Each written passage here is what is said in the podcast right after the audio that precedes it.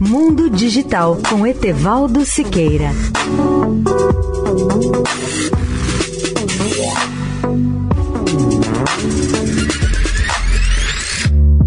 Olá, ouvintes da Eldorado. A Amazon decidiu prorrogar indefinidamente sua proibição global do uso policial de seu software de reconhecimento facial.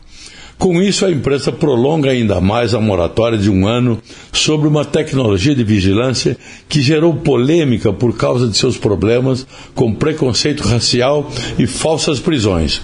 A gigante da tecnologia disse em junho de 2020 que estava instituindo a proibição policial de seu software Recognition, escrito com K, para dar ao Congresso tempo suficiente para implementar as regras apropriadas que regem o uso ético da tecnologia.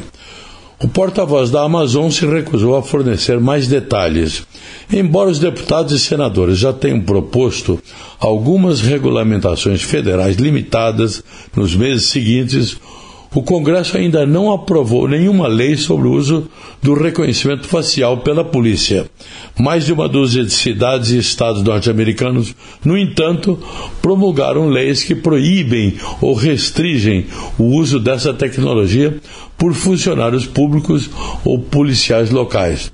O FBI e outras agências federais realizaram centenas de milhares de pesquisas de reconhecimento facial na última década.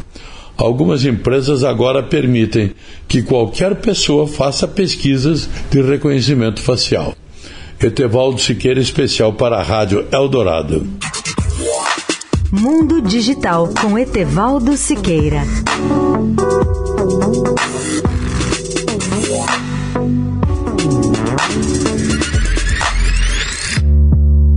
Vivemos em constante transformação e para ajudar as empresas a estarem conectadas com pessoas, nós criamos o Estadão Blue Studio, uma nova operação dedicada para criar soluções publicitárias inovadoras e orientadas à performance. O Estadão Blue Studio entrega projetos customizados, branded content, publicações e uma série de eventos consagrados pelo mercado. Não importa o tamanho do seu desafio, para nós sempre existe uma boa solução Estadão Blue Studio, conteúdo de alta performance.